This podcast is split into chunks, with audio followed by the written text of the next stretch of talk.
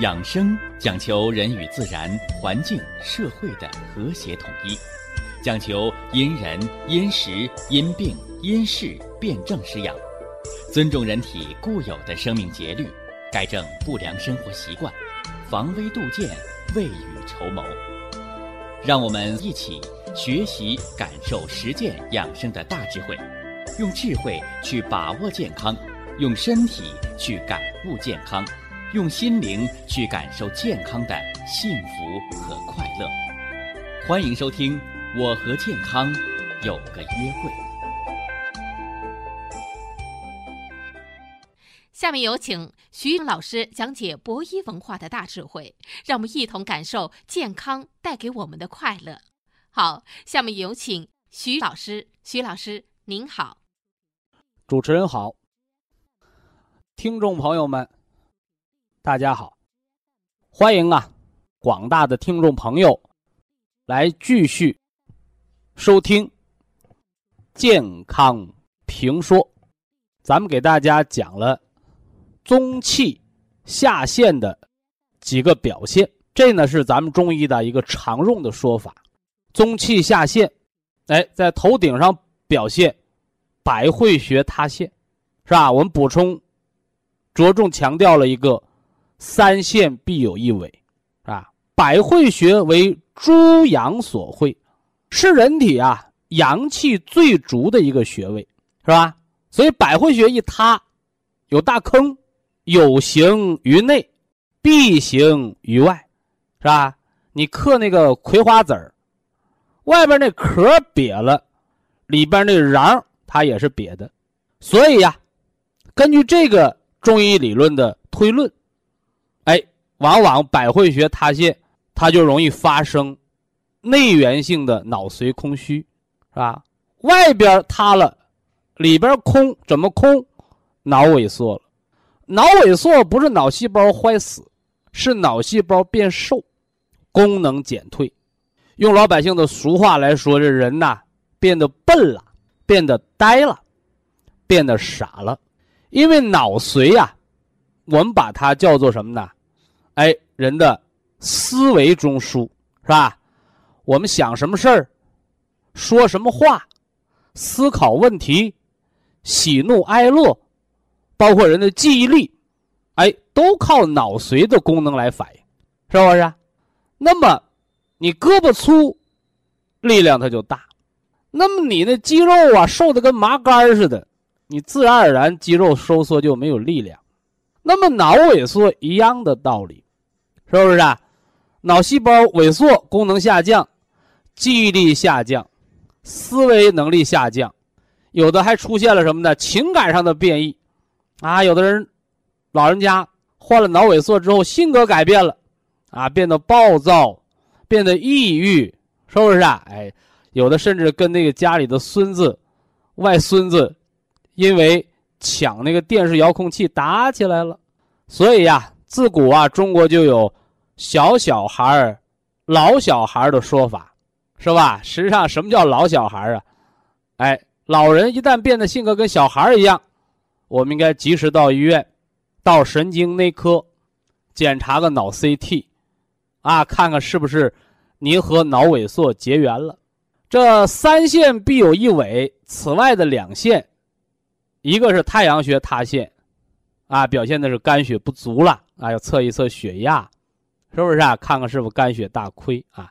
呃，再一个就是风池穴塌陷，哎，就老百姓说那个大脖筋，是不是啊？两根大脖筋挑个脑瓜瓢，是不是啊？哎，那后脖梗子瘦的没有肉，就剩两根筋了。其实真的是瘦了吗？哎，这个瘦我们叫萎缩。啊，叫萎缩，哎，这样的人呢，给颈椎拍个片子，啊，看看有没有颈椎病。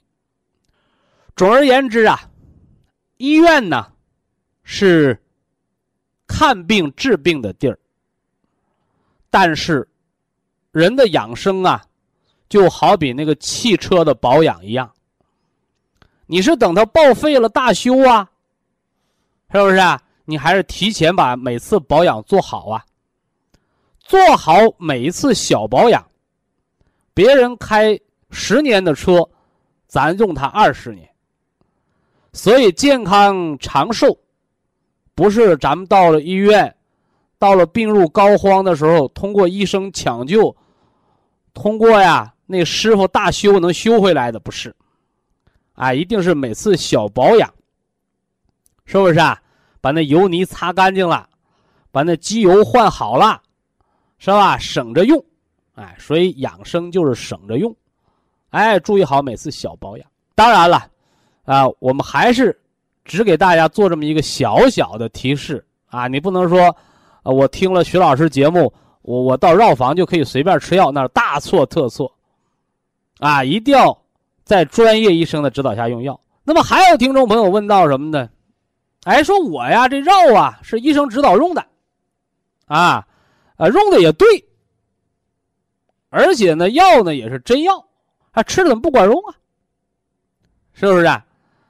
就是天底下为什么有吃了不好病的药呢？是吧？甚至别人吃好了，我吃怎么不好？一模一样的病，一个大夫看的，怎么回事？哎，这个常识我得给大家补一补，啊，也就是告诉大家，药何以医病？啊，药何以能够治人的病呢？哎，我们老祖宗啊，用很精辟的语言，啊，回答了这句话，啊，说药者医病，以毒攻毒。啊什么叫毒啊？是吧？我一说毒，好多人朋友就想到毒药，啊，非也。什么叫毒？是吧？《说文解字》，哎，这毒就是专注的意思。哎呀，这夏天的太阳太毒了，是吧？海边啊游泳，小小一上午晒的皮肤就爆皮了。你看，太阳太毒了。是吧还有什么毒啊？是吧？说这人呐，眼光太毒了。哦，一下就看出来了这个事情的原委，一下子就看出来了这个古董的真假。哎，这眼睛太毒了，是专家啊，眼光独具，入木三分，是吧？那么药者医病，以毒攻毒。这个毒是什么呢？这个毒指的是偏邪之性，啊，不是说是毒药，不是，是吧？那么药的偏邪之性有什么特点呢？哎，这我给大家讲营养学基础知识，讲食疗和药疗的区别与联系的时候，我曾经专题的介绍过。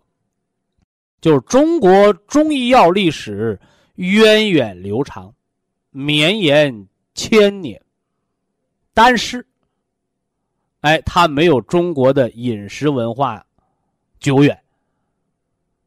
哎，说人不是先研究怎么吃药的，啊，人是先研究怎么填饱肚子活命的。所以，中国的饮食文化，它一定是中医药文化的老大哥。啊，先会吃饭，后会吃药。哎，故而约为叫药食同源。啊，药食同源，这个源指的是根源、来源、发源。人们在这个吃食物的过程当中，知道东西啊，这个什么食物吃了舒服。什么吃了不舒服，是吧？舒服的就叫补，那不舒服的呢？不舒服就叫泻，对不对？或者叫毒。而且还知道什么呢？是吧？你平时好不样的人吃了不舒服的东西，啊，这个东西是有毒的。但是当人有病的时候呢，你给他吃上这个呢？反而呢，让人的疾病可以好转。哎，这什么道理？这块儿啊有点绕口啊，像绕口令一样，啊，人有病，健康的人是阴阳和合，阴阳平和。有病了呢，阴阳平衡被破坏了，偏邪了，人就有了毒了。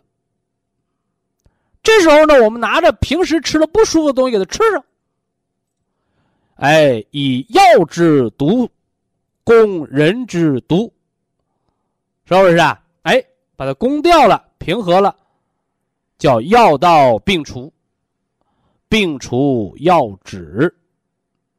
所以在传统的祖国中医药文化当中，没有吃一辈子的药，是不是啊？好的大夫、名医，是吧？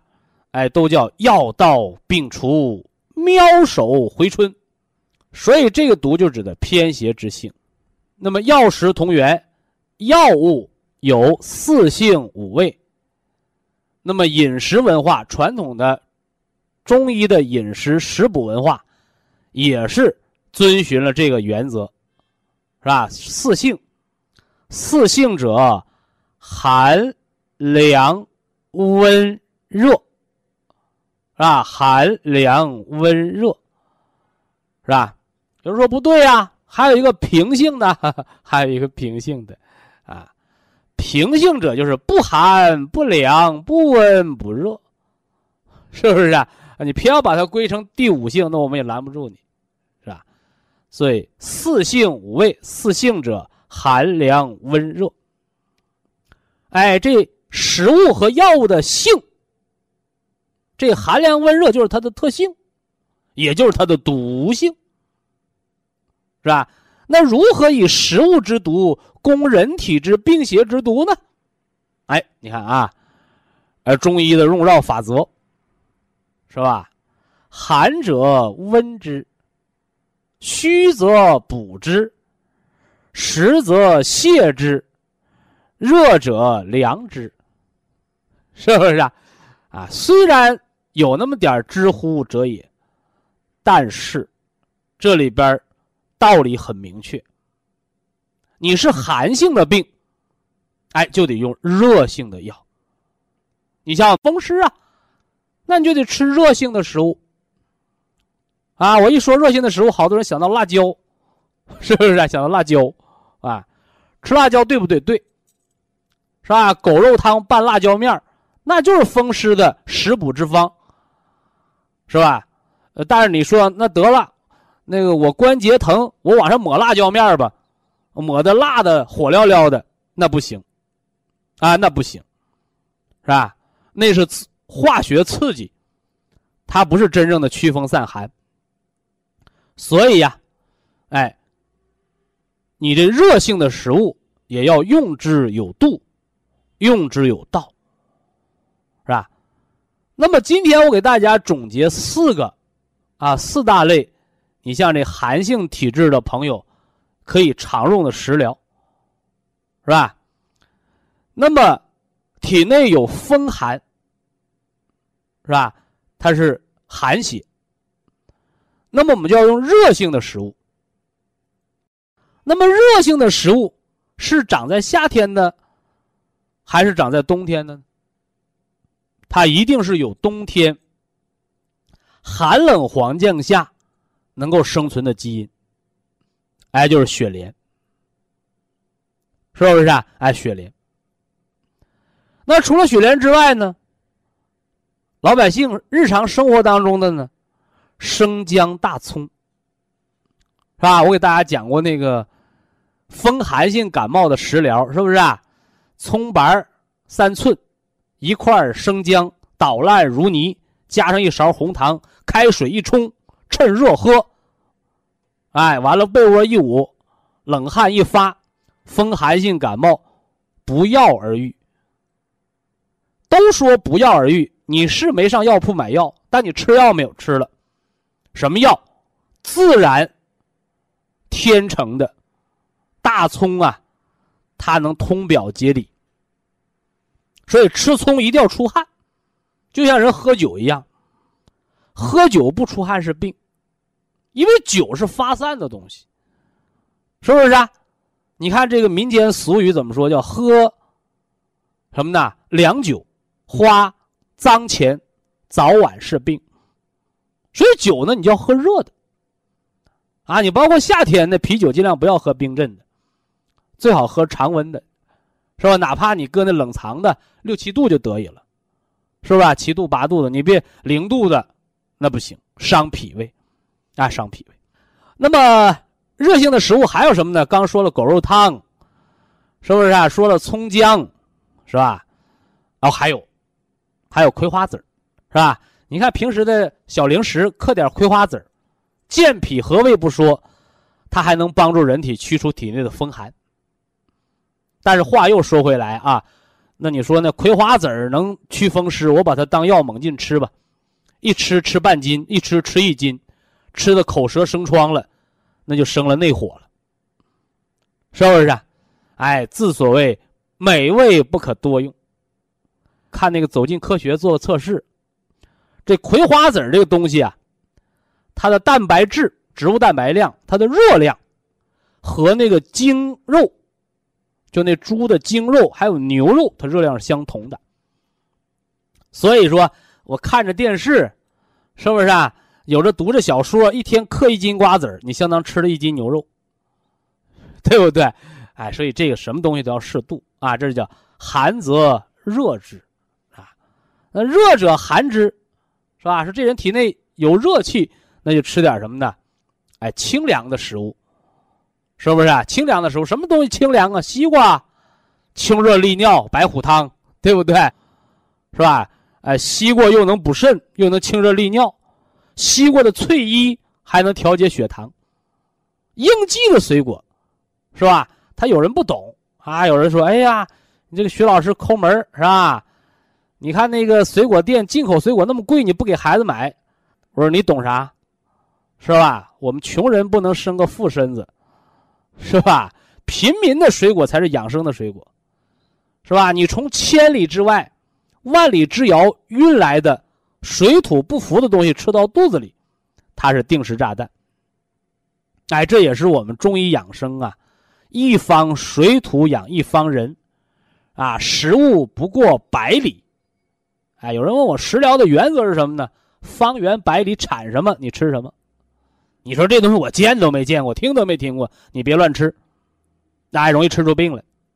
啊，就是这么个道道，是不是？你体内有内火，咱们就吃清凉的东西，是不是啊？啊，但是也不要过于寒凉。为什么呢？因为人养生啊，就养的是阳气。你有毒邪的时候，火毒的时候，你把火给泄了，啊，表里不通，防风通圣，是不是啊？哎。呃，大便燥结，来点大黄，来点番泻叶，你别整多了，是吧？你把邪气、火毒泄完了，你再把正气给伤了，你这矫枉过正，也算闯了大祸了，是吧？所以食补一定要适度，啊，一定要适度。啊，这是给大家讲了药治除病，以毒攻毒，啊，是用药治偏邪之性，攻人体的毒邪之性。但是为什么有的药灵，有的药不灵呢？而且前提是在药用对了的前提条件下。那么在这儿，我们用现代科学的理论，给大家讲讲药怎么起作用。药物吸收到体内之后啊，不是药起作用，是要靠人体的载体蛋白来起作用。换而言之来讲，药物要在体内达到一个浓度。啊，达到一个浓度，而后作用于人体的脏腑器官。通过人的脏腑器官受了药物的刺激之后，发挥它的生理作用，而来达到什么呢？啊，拨乱反正，把原来偏邪的给它平衡的这么个作用。简而言之来讲，是药物作用于脏腑，脏腑发挥功能。进而来实现平衡，所以呀，是吧？中国老话有一句话叫“病入膏肓”，是不是啊？无药可医，不可救药，是不是啊？这人呢，病的不可救药了，你啥意思？说这和医生有仇啊？就不给他药吃？不是，是太严重，啊？为什么别人用的有效的药，到了那个不可救药、病入膏肓的人体内，它不起作用了呢？生活当中没见过呀，老人针都打不进去了，怎么办？元气大伤，百药不灵。所以这时候你一定要知道，吃药和活命哪个重要，是不是啊？当人呐，吃药老用药不见效的时候，人应该让五脏六腑歇一歇，回到出发点，通过元气培固，通过吃饭、喝米汤油，是不是啊？哎，通过睡觉，通过休养生息的方式。说白了啊，我们说的现在大家都容易理解的，你家那电脑、电视死机了怎么办？是不是啊？手机玩游戏卡住了怎么办？小孩都知道，关机，强行关机，哎，重新启动，他就缓过来了。那不然他电脑死机了，手机死机了，你越鼓弄他，他越在那卡住不动。怎么办？强行关机，重新启动。对不对？哎，那人也是这样。人怎么重新关机啊？哎，我们叫假死疗法。啊，假死疗法，是吧？好多人一听“死”字儿，哎呀，很忌讳。其实没什么忌讳的，人生就是这样的，怕啥来啥，是不是？怕死的人活不长，啊，不怕死的人，视死如归的人，反而健康长寿。所以搞养生的就离不开病，就离不开死这个字儿，怎么办？哎，说破无毒。所以中医呀，把这个睡眠疗法，是吧？把这个半休克疗法，你包括那精神病，为什么给他吃冬眠灵？为什么吃强力镇静药？都是假死疗法，是人的一个生命系统的重新启动。所以元气培固很重要。啊，元气培固不是吃什么灵丹妙药啊，是把饭吃好，觉睡好，啊，把心情调节好，是吧？不要过度的焦虑。哎呀，我这心脏病能不能过了这年头啊？哎呀，我我这个高血压今年底中风瘫了，我能不能缓过来了？既来之则安之。尤其是重病垂危的老人，你有一个平和的心态，看破生死是很重要的。何况人生总有一死，对不对？哎，所以人有一个正确的价值观、人生观和生命观。你在养生的过程当中，你就轻车熟路，哎，而不是过分的焦虑，是吧？所以，当无可救药、病入膏肓的朋友，是吧？哎呀，再给我打一针吧，再给我用点好药吧。这都是无知的起命。哎，你这时候反而应该静下心来，睡好每一觉，吃好每一顿饭，平和下心情，哎，能够笑对人生，你这样呢，你才能走过危机。啊，说人生是这样的，人在疾病面前是这样的，啊，其实有时候我们在工作呀、生活当中也是这样的，啊，人生没有一帆风顺的，是不是啊？好多事情十之八九是不顺心的。哎，顺意的是十之一二，那怎么办呢？日子还得过，是不是啊？哎，生活还得活，怎么办？啊，淡然一点，啊，笑对人生。以下是广告时间。博一堂温馨提示：保健品只能起到保健作用，辅助调养；保健品不能代替药物，药物不能当做保健品长期误服。从头到脚的健康，从内到外的健康。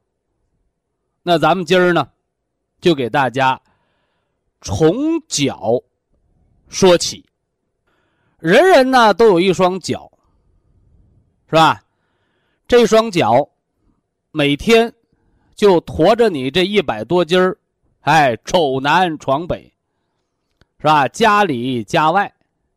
啊，你是跳广场舞，你还是遛弯儿，你是买菜，你还是上楼，你都离不开这双脚。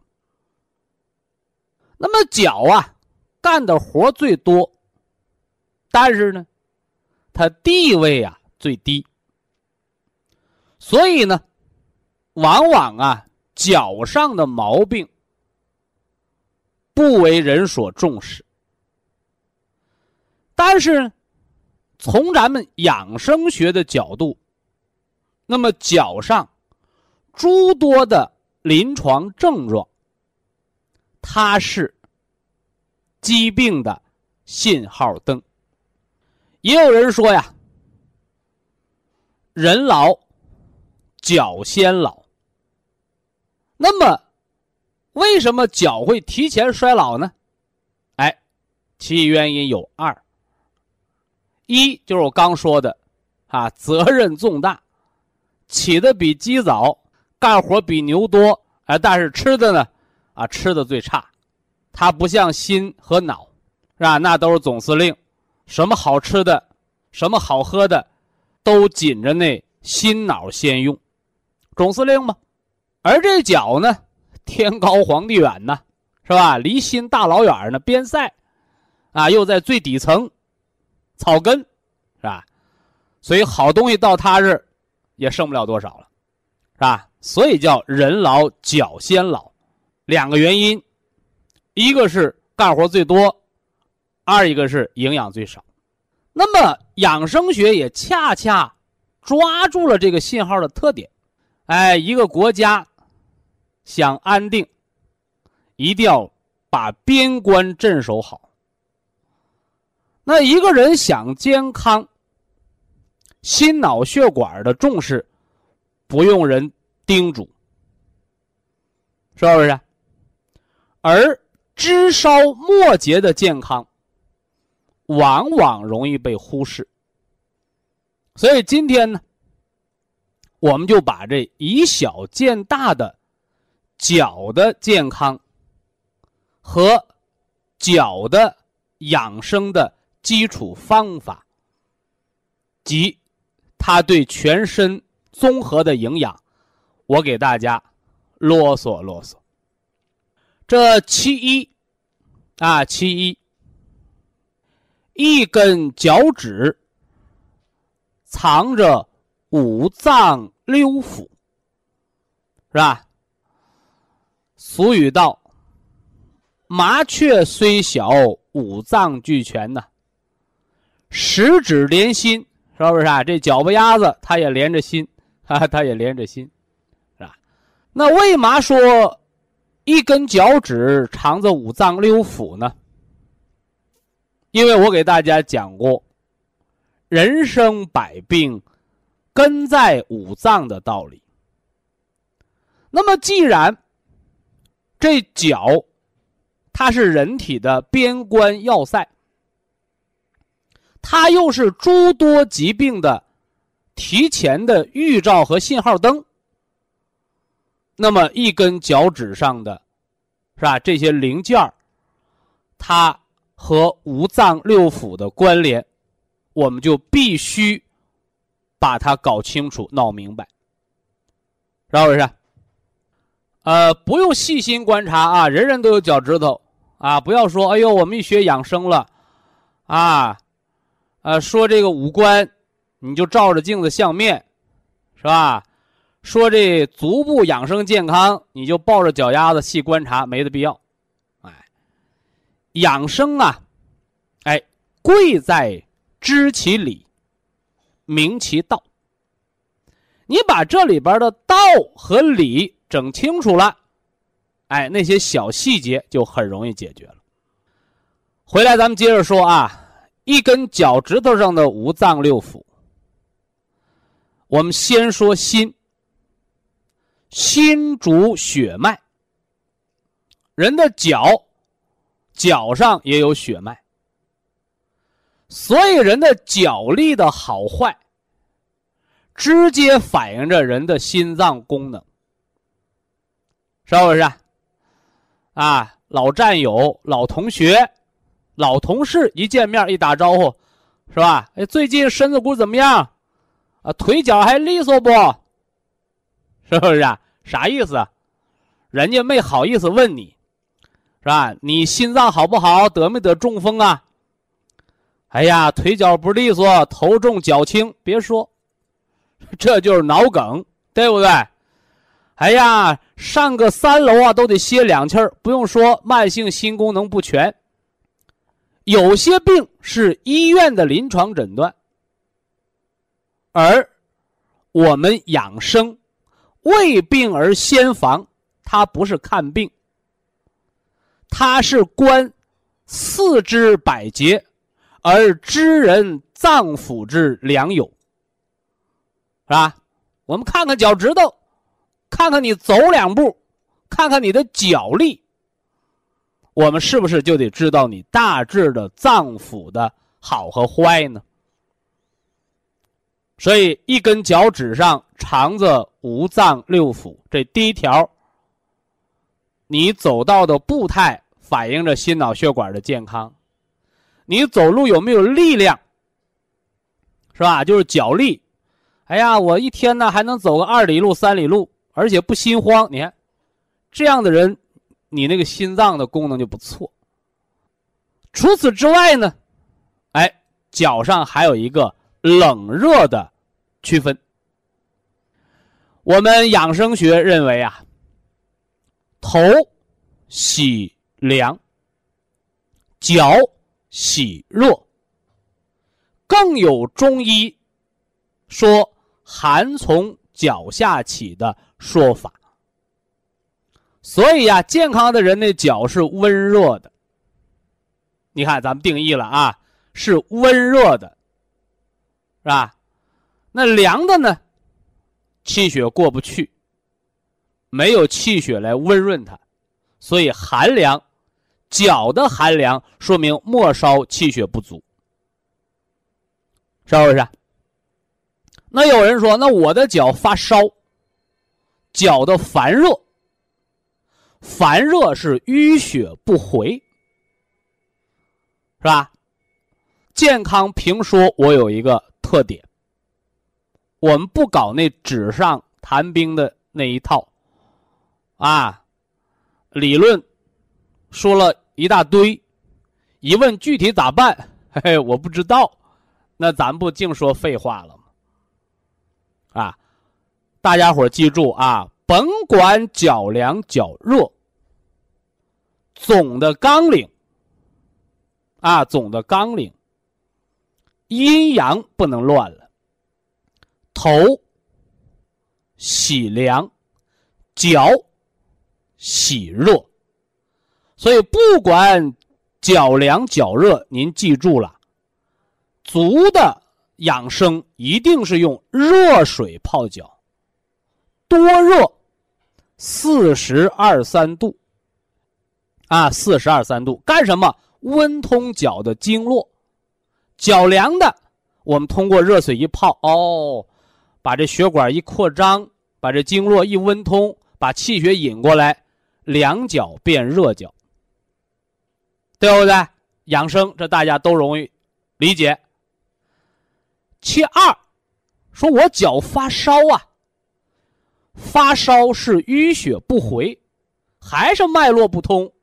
好，我们拿四十二三度温热的水一泡，脚那水要没过脚脖子，别泡腿啊，别泡腿，哎，泡腿容易泡出静脉曲张来。泡脚，没了脚踝骨上半寸到一寸就够了。水温四十二三度，盆底下你最好垫个泡沫板，别让盆底下凉了。旁边可以放个热水瓶，再添点热水。哎，泡到脑门子见汗，那叫上下通。哎，这是我讲中气的时候讲的，是不是啊？中气者，沟通上下，连通内外。哎呀，徐老师啊，是吧？你让我用四十二三度温热的水，我泡脚，我这脚丫子越泡越凉啊！你怎么给我泡加重了呢？是吧？咱们作为养生健康评说节目。我们说的是科学养生的道理，是吧？但是不能好心办坏事，所以我们讲的一切的方法，安全第一，是吧？所有的人都能泡脚，除非那个脚外伤了。你说我脚拉拉淌血呢，我感染了，那你可别搁水泡，你泡感染不加重了吗？那么为什么风湿老寒腿的人？脚冰凉，它越泡越凉呢？哎，这个时候，我给大家提个醒你伸手摸摸那脚。哦，有的人说，哦，我一摸我知道真相了。摸着热，感觉凉。哎，那这是什么道理呢？我告诉你，你体内有风寒，所以通过这温热的水一泡，把体内的风寒判泛起来了，啊，泛起来了。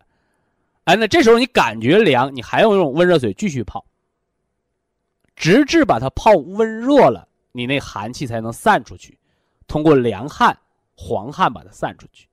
那么，对于脚凉的人、有风湿的、老寒腿的，我们给个小方法。用生姜，哎，多大块呢？像枣大那么块儿一块到两块姜，搁案板上，拿菜刀把它拍碎了。用这生姜熬的水泡脚，哎，这姜有助于你把体内风寒往外排。哎，寒凉用生姜，哎，那对着的呢。哎，我脚发烧，是吧？你让我用热水泡，温经通络。把这伏热要散出去，淤血要给它导出去。我这水里要放什么呢？要放上一小勺的盐。啊，家里喝汤那小勺，一小勺一小平勺的盐，这盐可以引火归元。你看，所以说，光说热水泡脚，具体温度咱们说了，是吧？泡的时间十到十五分钟。是吧？你说我没有手表，那我告诉你，脑门子见汗为止。啊，有人偏要抬杠，啊，我就要泡一个小时，那就会休克。那为什么呢？喝凉水还有喝中毒的呢。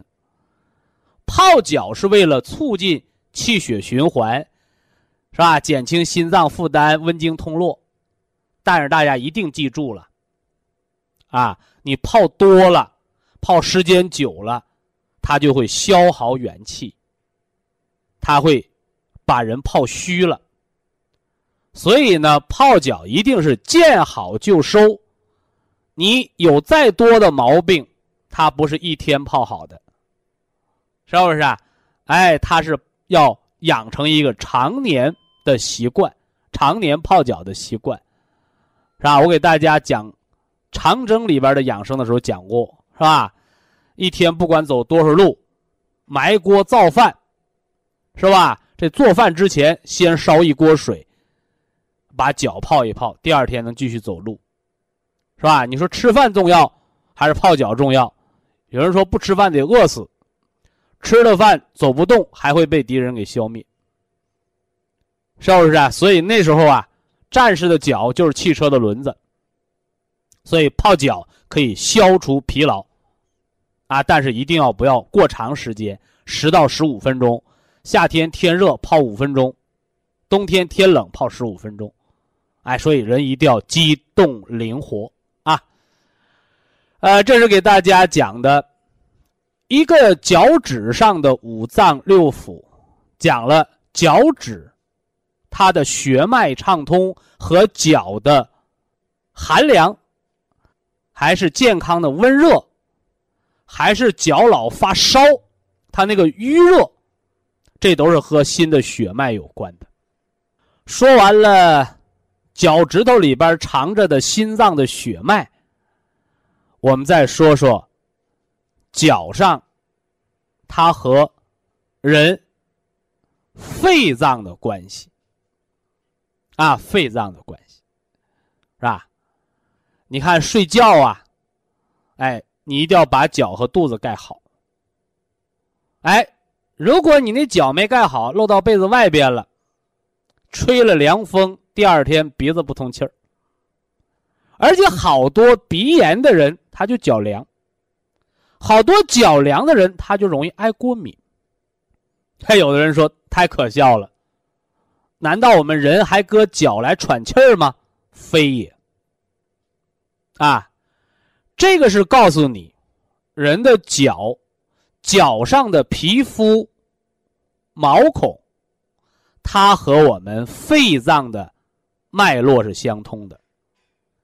一根脚趾里藏着的五脏六腑之肺，叫肺主一身之皮毛。哎，而且咱们脚上的这个皮毛，它还特别敏感啊。所以什么样的孩子爱感冒啊？光个脚巴丫子，大夏天的踩冰凉的水泥地，这孩子不得鼻炎就得肺炎，还容易感冒，还容易拉肚子。哎，这就是中医的寒从脚下起。哎，这风寒呐，从脚里钻进去了，怎么钻进去的？脚上的汗毛孔没关门，是不是？啊？所以呀，鼻炎的人、肺气肿、肺心病、肺结核啊、肺脏有疾病的人，你泡脚，我们是不是给泡脚的水里加点什么佐料啊？哎，加上点陈年的艾叶啊，这艾叶是宣肺理气的，它是给我们皮肤汗毛孔关门的。是吧？我还给这个坐月子的女同志讲过，是吧？十月怀胎，一朝分娩，孩子满月了，啊，出月子了，我们终于可以出门溜达了，怎么办？哎，熬上一大锅的艾叶水，出月子之前用艾叶水擦个热水澡。这艾叶水能够帮助产后的女同志。预防产后风湿，哎，预防虚汗不止，预预防皮肤的湿疹和瘙痒，是吧？老一辈人讲说，艾叶可以辟邪呀，端午节的艾叶是不是？啊，辟什么邪呀？风寒暑湿、虫叮蚊咬这些毒邪，是吧？所以呀，哎，一定要把这个用好。啊，用好，这是脚上和肺脏之间的关联，啊，和肺脏之间的关联。肺主皮毛啊，肺主皮毛，呃，这脚趾头上连着心，知脚趾寒凉温热；连着肺，知道鼻子通不通气儿，知道脚丫子寒凉和感冒的关系，啊，哎，那么脚上还和肝脏。有着密切的关联。那么，中医五脏，人身五体，那肝它主着什么呢？肝主人一身之筋，所以经常那抽筋儿的人，哎呀，腿抽筋儿了，脚抽筋儿了，是吧？抽筋儿的人，哎，你那肝血不足，是吧？我们黄瓜籽儿、南瓜籽儿磨点粉。平时吃饭吃菜来上一碟老陈醋，泡蒜瓣儿，哎，吃点酸的，揉一揉筋。筋的挛缩，老百姓话叫抽筋儿啊，哎，都是那肝血不养筋了。哎，我们通过泡脚可以温经通络，是吧？温经通络，哎，脚上皮肤粗糙干燥的，我们泡脚啊，来一勺米醋。哎，有人说：“哟，我拿米醋泡脚，能不能泡出软骨病来呀？” 没文化，是吧？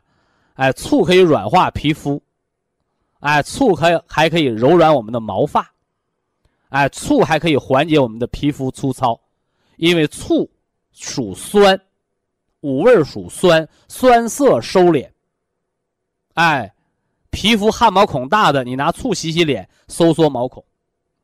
那醋啊，吃的酸到体内，它就变成了生物碱，还能综合尿酸。哎，你看这东西好啊，所以醋味道是酸的，但是它属于碱性食物啊，碱性食物。所以家里头吃饺子呀、吃肉啊，我们来点醋和点蒜泥儿，那醋能缓解蒜泥儿的辣味儿，而且常吃点蒜还能促进。肉食的消化，而且那大蒜素搁这醋，它俩一氧化，好家伙，这大蒜它还是天然的抗生素，预防肠道的感染啊！啊，别跑题儿啊！这肝主人一身之筋，说了个抽筋儿，开窍于爪甲。哎，再多说一个啊，脚上长灰指甲，西方医学认为是感染。啊和感染有关。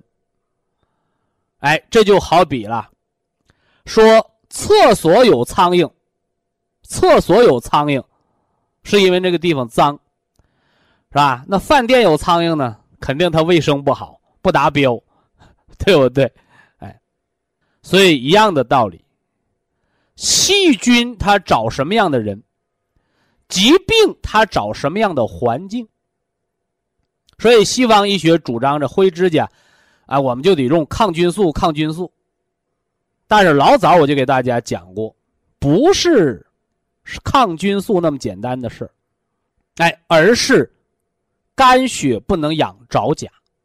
所以灰指甲在你老用抗生素不管用的时候，我提醒你补一补肝，或者有条件到医院找个老中医啊，查一查你肝和胆的脏腑系统是不是出毛病了，是不是？啊？所以灰指甲的人，哎，养肝血很重要，啊，呃，脚上长着五脏六腑，灰指甲的人、抽筋儿的人，我们建议您泡脚的时候，用木盆或者用竹盆，别用铁盆，别用塑料盆，是吧？因为肝脏五行是属木的，得木而生。你包括老年人养生啊，小木锤儿，就是人这木得木而生。木它有伸展的契机，所以小木锤儿捶后背、捶督脉，是不是啊？小木锤儿捶足跟、捶足底，这都是养生的，哎，都是养生的。特别是拿木盆泡脚，水温呐它凉的慢，而且呢，水。这个木得水则生，木又能养柔人的肝血，所以木盆泡脚，它的养生意义不是说测测这里边有什么化学成分啊，哎，所以这个大家一定要明确，哎，这是中医五行的理论。非常感谢徐正邦老师的精彩讲解，下面有请打通热线的朋友，这位朋友您好，您好。哎，你好，是徐老师吧？啊，请讲。哎，你好，我是河北保定的。哦。呃，今年五十二岁了。五十二岁。我是，哎，对，我是咱们博医堂的新朋友。嗯。呃，我是这些年呀，我给你把我的情况讲一下。我这些年啊，一直处于一个叫亚健康状态，就属于。亚健康状态是人自己不舒服，大夫找不着病。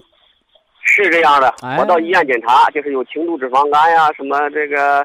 呃，他说我这肺啊，什么表面纹理粗糙啊，还有一些其他的，就是他查吧，查那你这个说的就不对了，这就不叫亚健康了，这个叫病。哦，哦。脂肪肝叫病。哦。肺纹理增粗也是病。哦。肺纹理增粗是病啊！你说一到医院，我检查肺子是完全正常、清晰透亮，那那是正常的肺。你纹理增粗就是有慢性炎症，有淤血了。哦，但它不是总是，我这七年我就每年都查嘛，有的时候就是好一些，有时候就不好一些。我自己的感觉，你给我讲讲啊，就说是，因为我感觉吧，就是有两个特点，第一个就是说，我这个后背啊，经常出虚汗。嗯。呃，不论是睡觉，也出，呃，包括后脑勺这么后背。那个需要检查颈椎，哎，我查过颈椎，和你那个肺纹理，他们俩没联系啊。哦哦哦哦，我查过颈椎，他说有有有增生，就是说颈椎病就会导致交感神经错乱，而出现头汗和己汗。哦，头汗就是后脑勺出汗，脑瓜出汗，身上不出；己汗就是沿着后背这个腰脊椎这儿。脊梁骨这儿一趟子出汗，哦，哎，这个是颈椎病导致的啊。对对对对，好的好的。我还有一个就是现象，就是说眼睛经常疲劳，就说眼睛疲不疲劳，你要检查血压。哎，对哦，你讲。因为什么呢？祖国中医说目得血能视。嗯。你看那小孩他眼睛倍儿亮的。你看那脑萎缩、老年痴呆的人，的眼睛跟死鱼眼睛没神儿。嗯嗯。人为什么眼睛疲劳？叫肝血不足，不能明于目。嗯。那我们怎么知道肝血足不足？你看这血压低不低？嗯只此而已。血压低那个压低，你肝血就亏。你您说的这个对，我因为我前些年吧没太注意自己，我通过去年呢开始吧，我就开始量自己的血压，确实是偏我偏低，属于七十到一百零几，不到将近一不到一百一啊，那个就不叫其实100偏低，叫病。是吧？八十一百二是病，八十一百二是正常的，哦低于七十一百一就是病了。哦，我我量了就是总是到六十九十就容易休克了。嗯所以在医院做手术的时候，低压低于四十五的时候，高压低过九十的时候，停止手术，马上挂血浆，不然哦病人就扔在手术台上了。哦，好的，好，徐老师，您看这样，呃，我呢是今年三月份啊，偶然听听到听到您的广播，偶然听到了，听到然后，哎，我觉得挺还挺挺有味道的。咱们听博弈论坛不是为了找病，啊，说我啊没什么对对对病，我听节目都听出病来了，那麻烦了。不不不，我们听博弈论坛的目的就是我们能够对号入座，把症状和疾病本质能够挂上钩，知道是什么原因导致的什么症状。哎，这就是我们节目的呃知识性的一个宗旨原则。对对。后来我就连续听，听完之后呢，我在咱们四月份买了咱们这个这个国参康，然后五味子人参酒，我就配着喝。哎，对我，这到这段时间吧，我感觉呢，我这血压现在确实有往上提了，就是有八十到一百二十，有八十到一百二哎十多。那个不是你的感觉，是人家血压计量出来的实际数字儿。哎，对对是是是，你感觉只不是感觉眼睛 亮不亮，人有没有劲儿，嗯所以感觉和数字儿它不是一回事儿。数字儿叫呃客观指标，感觉是主观印象。哦，我我我我量了，确实是有有所这几个月有有所提高了，所以说呢，我还是就是说这个就叫科学。你你你说这是不是科学？是是哎，你光说能给人提高，吃完你保健品啥用没有，骗钱的。你说给人提高，没吃保健品前啥样，吃完一段时间一检查变成什么样，那个是保健效果。对这个对我来说，我感觉是是非常非对我个人来说，我感觉是非常有作用的。你这话我赞同，你嗯这叫个人感觉，那别人有没有用咱不管。你别现在有的说，哎，我有感觉，你们都吃吧。你你收人广告费了，你有感觉，人家就有感觉。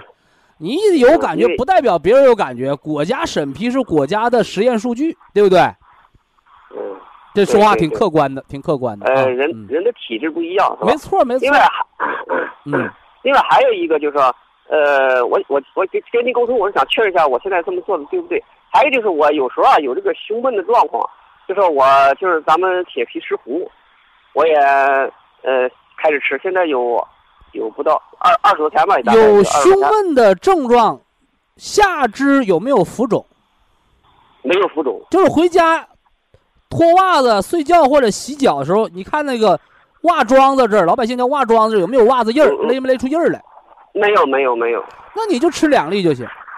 哦，吃两粒可以？哎，是普通型的心功能障碍啊。但是我不知道是我感觉还是什么，但是我吃了以后我我那个胸闷的情况吧，我觉得确实有缓解。我原先就是一阴天一下雨气压一低了，我就觉得你看人家那个说明书，就是现在很多人说，哎呀，这个药没副作用，你说明书上写着有毒副作用，你说没副作用，你那不北方话不叫扒瞎吗？普通话不叫说谎吗？嗯瞪眼说瞎话吗？博一堂卖给你的保健品，它有什么作用？国家审批了，国家药监督管理局批文搁那搁着呢，它有什么作用？嗯写着呢。嗯铁皮石斛养肝，就你那什么低血压呀、眼睛疲劳啊、胳膊腿乏力，它养。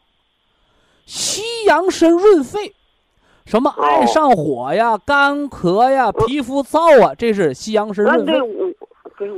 红景哦天耐缺氧，红景天就是管胸闷的。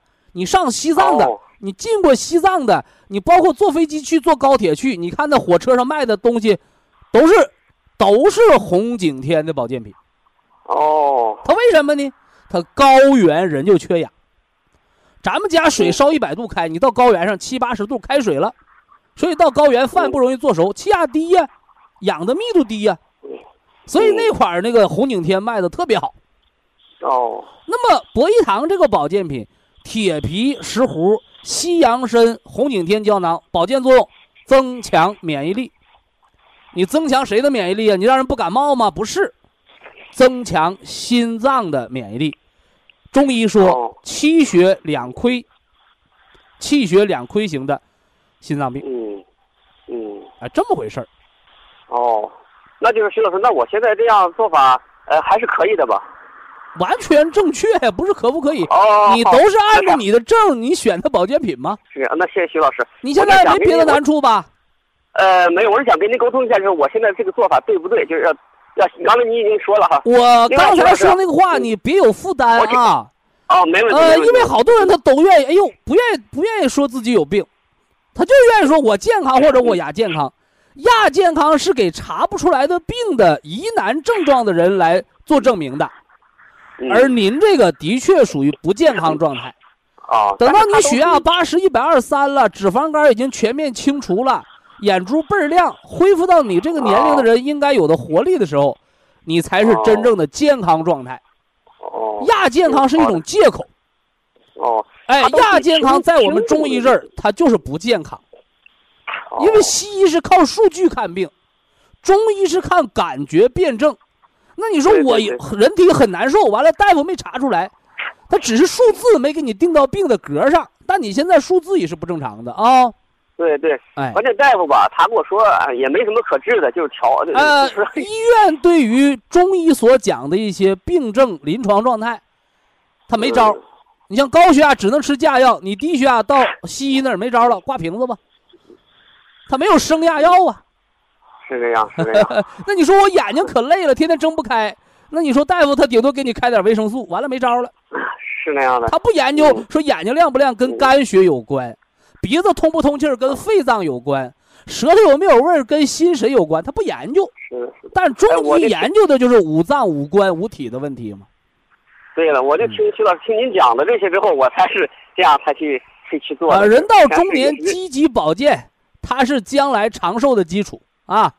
哦，徐老师，呃，谢谢你，这谢谢这个偶然的因素，偶然听到您的广播，我之后我就开始。那还是有缘分的，来日方长吧。是是啊。好的，好，好了，再见，哎。好，非常感谢徐正邦老师，我们明天同一时间再会。